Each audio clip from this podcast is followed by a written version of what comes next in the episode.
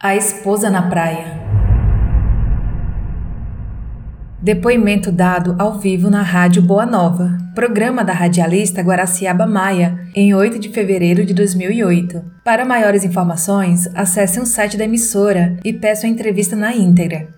De início, conheço pessoalmente as pessoas envolvidas e tentarei ao máximo ser fiel ao relato. O senhor estava com a família numa cidade no litoral paulista, onde se pode entrar com crianças sem maiores riscos.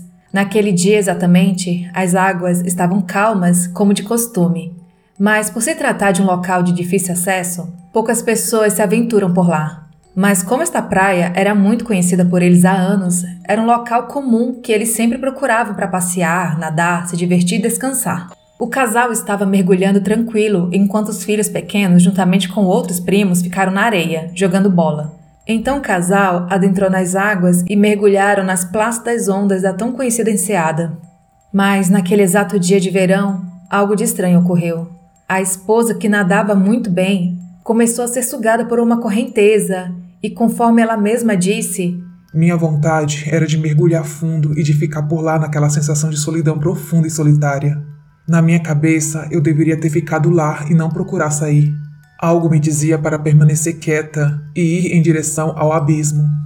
O marido, aflito, porque percebendo que a esposa não retornava, começou também a se sentir puxado para o fundo e notou que as águas, que aparentemente eram calmas e rasas, começaram a não dar mais pé e ele percebeu que estaria se afogando também em questão de segundos.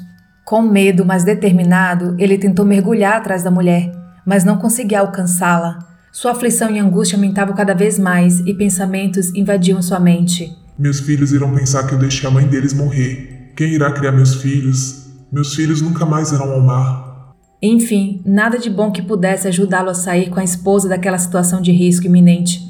Então ele viu que nas pedras próximas a eles, a uns 10 metros, havia dois homens que estavam fumando cigarro e parecia não ligar para sua aflição. Atordoado, ele gritou por socorro, então eles se levantaram, tiraram as camisetas e as bermudas, e um deles tirou a carteira de cigarro dos bolsos e as chaves calmamente, e entraram nas águas. Este senhor se lembra de ouvir: Vai lá, Osvaldo.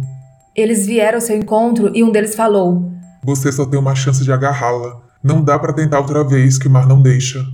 Enquanto isso, o outro homem mergulhava e pegou a moça nos braços, desmaiada, e a empurrou para o marido que conseguiu pegá-la pelas pernas e conseguiu sair de lá. Foi então que as crianças viram o pai trazer a mãe nos braços e correram chorando. Ele a deitou na areia, que logo se reanimou, mas não se lembrava do que havia acontecido, só da sensação de paz esquisita que sentiu. Então ele falou para ela e para os presentes: Cadê os dois moços? Eu preciso agradecer e deixar meu cartão, chamá-los para conversar e tomar umas cervejas. Quero conhecê-los. Então o filho mais velho falou: Quem, pai? Que moços? E o Senhor respondeu: Os dois homens que me ajudaram a salvar sua mãe. Os dois que estavam fumando na pedra, que acabaram de entrar na água. Mas as crianças responderam: Não tinha ninguém lá, a praia está deserta, ninguém entrou com você na água, pai. Ainda atordoado pelo susto, o homem pensou: Nossa, então eles foram levados também pelas correntezas. Eu preciso chamar o resgate e foi em direção a tal pedra que eles estavam sentados à procura de documentos, das chaves ou de algo que pudesse identificá-los, mas não encontrou nada. Roupas, chinelos, cigarros, carteira, nada, nem mesmo rastro molhado, pegada, nada que indicasse que eram eles e para onde foram. Arrepiado, agradecido, assustado. São muitas emoções que a adrenalina causa, e principalmente sem entender nada, eles foram embora. Acho que nunca voltaram àquela praia, não sei, não tenho certeza. Só sei que depois disto, este senhor é hoje um grande médium e trabalha com afinco para ajudar os irmãos encarnados e desencarnados e faz parte de uma famosa equipe de pesquisas espíritas. O estranho é que esta experiência apenas o tocou. Sua esposa, que segundo diz, não se lembra do ocorrido. Não gosta nem de que cite este assunto, até porque se afogar para ela é algo vergonhoso, pois ela é uma excelente nadadora.